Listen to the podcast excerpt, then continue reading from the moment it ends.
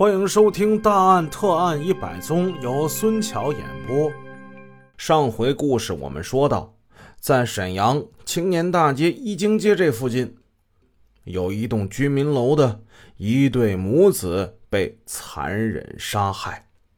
这凶手胆大手黑，犯下了令人发指的罪行。医生仔细地勘察了尸身。分局的林副局长走过去就问：“呃，能不能认定凶器啊？”法医的回答是：“圆凳、方凳、菜刀，这些都是凶器。首先是用钝器打击头部，然后用菜刀砍伤。这凶器都是取自现场的。王英尸体北边有一个倒下来的衣架。”衣架下面有一块木质圆凳的半个凳面，另半个凳面在两个单人沙发之间的圆桌上。尸体两腿间有条凳腿儿，在南面的单人沙发上还有一个凳腿儿，另一条凳腿儿则在南屋。王英身后有凳子的碎块，南屋的一个铁腿方凳的凳面。有一个角已经残缺了，痕迹很新鲜，上面有血迹。显然，一个圆凳，一个方凳，成了犯罪分子使用的凶器。在北屋长条沙发前面的地上，放着一个纸箱，这个纸箱里装着约为容量四分之三的双猫牌的铜袜，纸箱口呈张开状。上面有一把沾着血迹的菜刀，不用说了，这就是第三件凶器。顾大队长神情严峻地说：“注意现场的遗留物啊，特别是指纹、足迹，千万不要放过。”侦查员们依次记录、拍照、提取指纹，还有足迹。刑警小徐几乎是一动不动的。弯着腰站在北屋那个圆桌之前，他全神贯注地端详、琢磨着桌上这几个东西。在茶缸里有四个烟头，其中有一个带过滤嘴儿。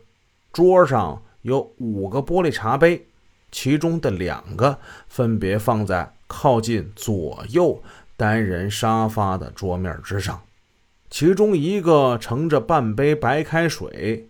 另一个到了，技术人员小心翼翼地提取了这两个杯子，还有那四个烟头。刑警老冯喊了一声：“哎，这儿有个足迹啊，在南屋双人床的被单之上有两处横短道的鞋印遗憾的是，这个鞋印不太够完整。双人床边靠着一把拖把。”派出所的同志说，最初进入这个房间的时候，厨房的水龙头还在流着水呢，水流很细。南北两屋的地上都放着被子，其中北屋的一条粉红色缎面被子已经被烧焦了，一碰就碎。联想到在北屋放置的液化气罐，目的不言自明了。刑警老鲁很气愤。这是想毁尸灭迹呀！哎呀，哎，奇怪了，说这火怎么就没烧起来呢？分局刑警队的季队长说：“这罐里已经没有气儿了。”最先出来的派出所同志说：“虽然听见这个嘶嘶的声响，但是没闻出来什么气味啊。如果真的是气儿很足的话，那后果可想而知啊。”林副局长就说了：“咱们仔细检查一下。”屋里的东西有没有翻动过的痕迹？